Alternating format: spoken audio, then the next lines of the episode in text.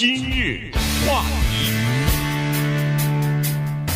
欢迎收听由中讯和高宁为您主持的今日话题。在大选期间呢，其实对媒体，尤其是社群媒体的这个关注啊，越来越大啊。那么对社群媒体的要求也就越来越高啊。这个。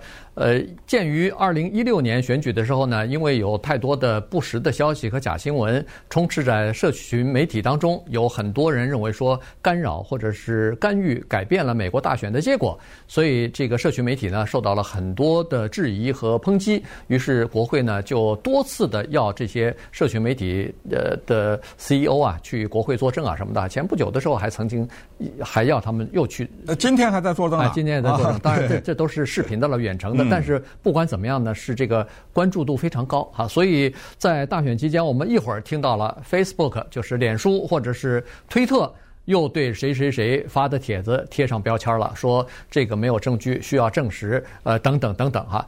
那么现在呢，有不少的保守派的人士和川普的支持者啊，逐渐的从脸书和推特的这些社群媒体当中呢，转向了另外一个。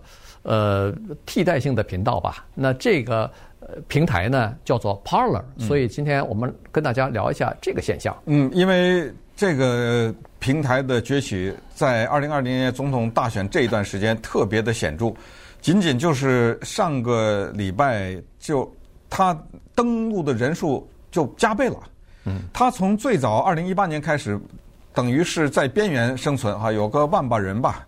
到最后可能三万四万这么点儿，但是现在，唰的一下，在很短的时间内，一千万，一千万的订户，它是免费的啊！顺便说一下，不是一听到订户以为是要要钱的，它是免费的。那这个就非常说明问题，因为我们知道啊，统治着美国人整个这个大的平台有发言权的那么几个大的平台，你比如说。亚马逊，哎，大家说亚马逊是卖东西的，不是？它拥有华盛顿邮报，对不对？哎，它有自己的一个强大的一个媒体。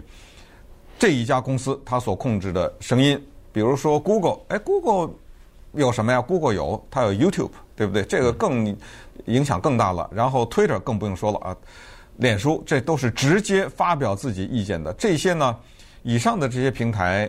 有过他们辉煌的历史，他们的创办人呐、他们是什么样的发家呀？怎怎么改写了世界经济呀？等等。呃，但是呢，现普遍被认为他们的理念比较自由派，也就是说比较左。那么这样的话呢，一些右翼的声音，要不就是被贴上比如说警告的标签，要不就干脆删除。像 Twitter 把一些人，什么 Alex Jones 什么这些比较有阴谋论涉嫌的都赶出去了，呃，把你的账号都给消了。那么这个时候呢，保守派就有他们的困惑，就是说到底在哪里发出我们的声音来？那么于是呢，有一个对冲基金啊，对冲基金呢，它的老板的名字叫 Robert Mercer，就是非常有名的对冲基金了。他的女儿呢叫 Rebecca Mercer，是一个保守派的人士，他非常的困扰。那么他呢就发现，在内华达州啊有一个这么一个年轻人，二十几岁，John Matz。他今年才二十六岁，那那个时候才二十四五四岁左右吧。嗯。他创办的这个 Parler 呢，他觉得有望，于是他投了。所以这个等于是他和 John Mass 两个人的公司了。对。他投了巨笔啊，投在这个平台上面。解释一下这个 Parler 这个字，P A R L E R 呢，这个不是英文啊，这是法语。Parler 啊，法语的 Parler 呢就是讲，就是我们英文的 talk 讲话的意思。呃，比如说你会不会讲法语啊？对不对？我会讲法语啊。啊，je ne parle pas 啊，français 啊，我的法语讲得不好啊，等等。就是那个 parler 这个字，他用了这么一个字作为他的网名。那么我们就来看一看这个网站的背景，以及它和其他刚才上述的那些自所谓的啊自由派的平台有什么不一样？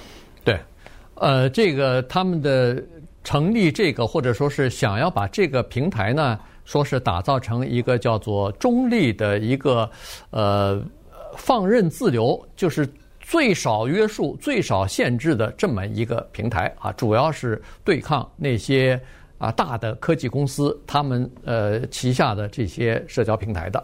呃，主要讲就是刚才所说的那几家吧，啊，所以呢，呃，这个刚才说的 Rebecca 呃 Mercer，他投资的时候呢，大概也是出于这个理念啊，他当时苦恼说是保守派的人士发言的声音和平台实在是不行啊，受到很多的限制，于是呢，他们就开始打造这个，他们是说这个努力和这个平台叫做是对科技霸主日益增加的这种叫做暴政和狂妄自大，呃，进行。型的一个反击啊，所以呢，你看现在很多的人噼里啪啦的都转过去了，而且这些比较有影响的，咱们说，不管是这个社群网站上，咱们就叫我这个网主或者说是网红，哎，对他们一走了，他们会呼吁他的这个粉丝也好，这个呃订阅的人也好，也跟着他们转过去。啊，所以你看，在上个星期一下子。这个 Parler 的订阅的人数好像增加了一倍左右，啊、所以差不多将近四四百万人左右吧，所以一下子就冲到了将近千万的这个用户了哈。所以这个情况呢是，就是说蛮有怎么说呢？就是它既有一个争议性，但同时呢，确实也有这样的一个需求。也就是说，保守派的人士啊，呃，这里头有几个哈，一个是保守派的人士，一个呢是。在这些社群网站上遭到封锁或者是关闭的这些人士，这里头包括第一就是白人至上的这些人士啊，他们在这个群体社社群网站上经常发表一些白人至上的一些种族仇恨的这种言论的，那马上就被关闭啊，这些账户马上就被关闭了。那他们没有地方啊，也跑到这个 Parler 上去。还有呢，就是匿名者 Q 啊，这个是阴谋论者的人，也是就跑到这些地方了，因为。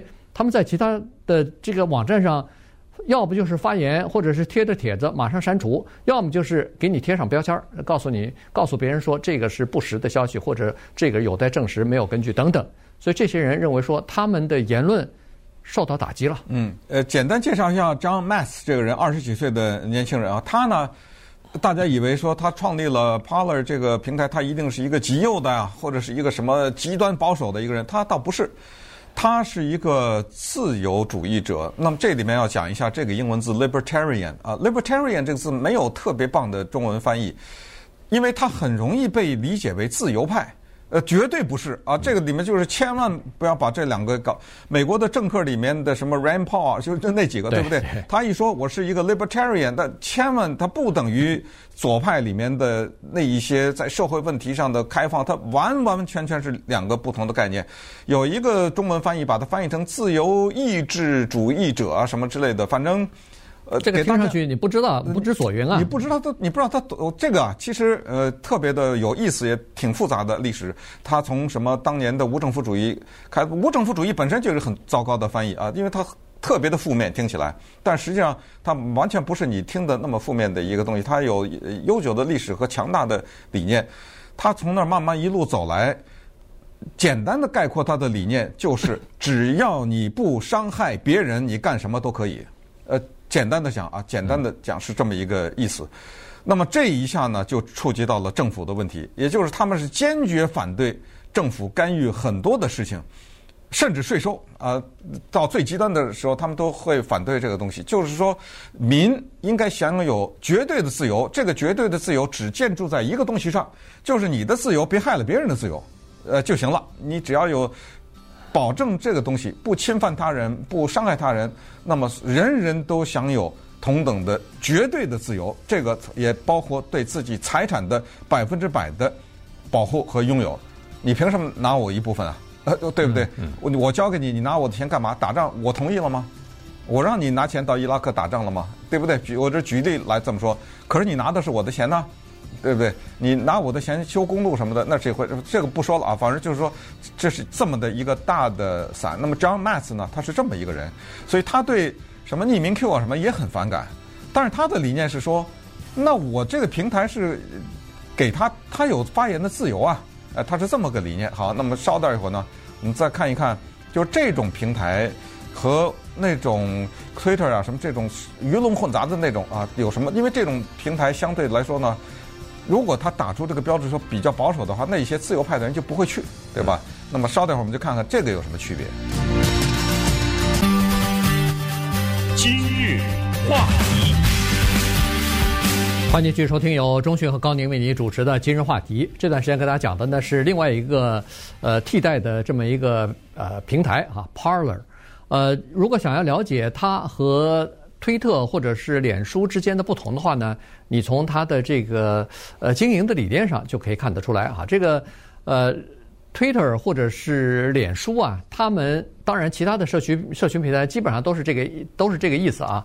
包括呃抖音的这个 TikTok 呃美国版也是这样，就是说你进到这个平台以后，你的数据就已经被它所收集了。收集以后呢，它会根据这些数据大数据的分析呢，它会给你推送一些你所喜欢的内容啊。你看到的基本上都是你点开来看的时间比较多的那些内容。后来他们就知道你喜欢看什么内容，就给你推送出来了。另外的一个算法呢，各个平台也都有，就是。当一个内容被很多人点赞或者是喜欢的时候呢，他知道这个信息之后呢，他会立即向所有的订户啊全部推送这个内容。所以你可以想象出来，一个网红他是非常愿意在这些社群网站上发表自己的帖子的原因，就是说你不知道你哪一个帖子突然一夜之间你爆红了，原因就是说这些算法、这些社群网站它背后啊。它有一股推波助澜的作用，但是在 Partner 上呢，基本上没有。他不去收集你这方面的资料，尽管他的服务条约当中、合约当中你签了，他说在未来的某些时候呢，我们可以为客户量身定做的推送一些你所喜欢的新闻。但是到目前为止，刚才说那个年轻的 CEO 啊，呃，共同创办人之一 Matt，他说，因为我是。叫做自由主义理念，所以在目前他还没有这么做呢。嗯，呃，他的这个平台的全部的理念就是我把权力回归个人，你自己审查你自己的内内容。他基本上尺度非常的大。你像 Alex Jones，我们之前介绍的，他说在新泽西那种什么开枪都是演员嘛，嗯，对，呃，等等，就是说有很多的这阴谋论，后来被诸多的平台赶出去。他现在在 Parler 上开了，呃，想说什么说什么，他依然可以说。说当时新泽西啊这些地方的枪击案杀小孩的那是演戏啊，他依然可以这样说。呃，然后呃还有的人更过分呢，你像 YouTube 什么的，你说你放一个色情的东西吧，啊，对不对？我跟我女朋友两个人都不穿衣服，我们爱露啊，对不对？人家藏着我爱露，呃，YouTube 他会把你删掉，呃，他会给你做一些拦截。到 Parler 唠吧你，对不对？对，我才不管你呢。你你你愿意唠有，你愿意唠有，你有人愿意看。而且呢，他的人员 Parler 人员有限，一千万人的时候，他的三十个员工根本管不了。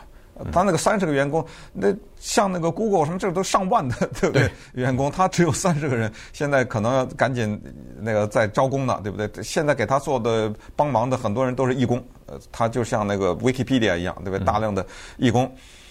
他的原则就是别人关门我开门啊，所以什么这个匿名 Q 啦，什么这叫做选举诈欺啦等等啊，就是这些团体哗哗哗的都往那个上面去。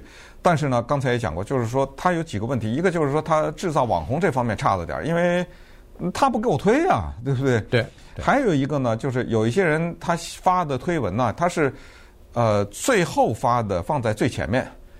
嗯，但是它是反过来，就是你比如说你一月份发了一个，到了八月份那个下面要看你的那个，他先看到的是一月份的那个，你知道，他就是说他把这个顺序倒过来，你得往下走很多才能看到，所以这个东西就在技术上的解决是一秒钟啊，我不知道他是是怎么想的啊，他是要做这样安排，是为了做一个历史记录还是时间的安排？呃，因为我也没上去登记，我也不知道是不是这样做，他怎么样，我只是有朋友告诉我。说他去了，他准备上去，但是说这个步骤啊特别的麻烦，呃，他不像像 Facebook 的，你要开一个账户的话，大概五十秒钟，呃，不就绝对的用不了一分钟，也不要钱就登进去了。所以呢，他在 YouTube 上这个可笑，他还得要用 YouTube 开了一个教你怎么登录的视频，那个也是好像大概百万呢，还是多少人上去看去？嗯。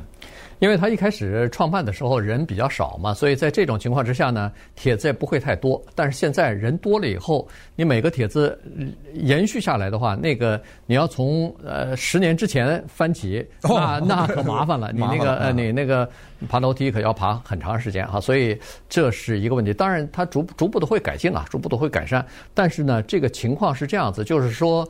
一方面，这个我就不知道国会他是怎么来负责了哈，一呃怎么来处理这个事情了。一方面是呃指责这个脸书和推特啊，他们在二零一六年没有拦截那些假新闻，没有拦截那些呃煽动这个那个的这些内容，你为什么不拦截？你有没有社会责任心？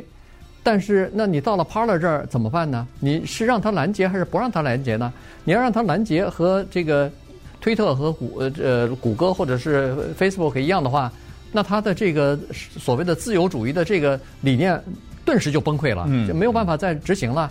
可是他如果要是全部允许的话，那上面的什么色情啊、暴力啊、什么呃各种各样的阴谋论啊，呃没有任何证据的这种假消息满天飞啊，你你怎么你怎么来控制呢？所以这是呃不同的标准呢，还是还是怎么样？现在不清楚啊，这个呃要有待时间来观察。还有一个呢，就是这个会使得两极分裂的情况，尤其是政治方面的越来越严重。因为到 Paler 的这些呃就是用户吧，他们听到的、看到的全是这个东西。那么其他的这个自由派的这些人呢，不上这里头来，所以你看双方之间。对某些事情的看法就变得越来越对立，根本就谈不到一起来了。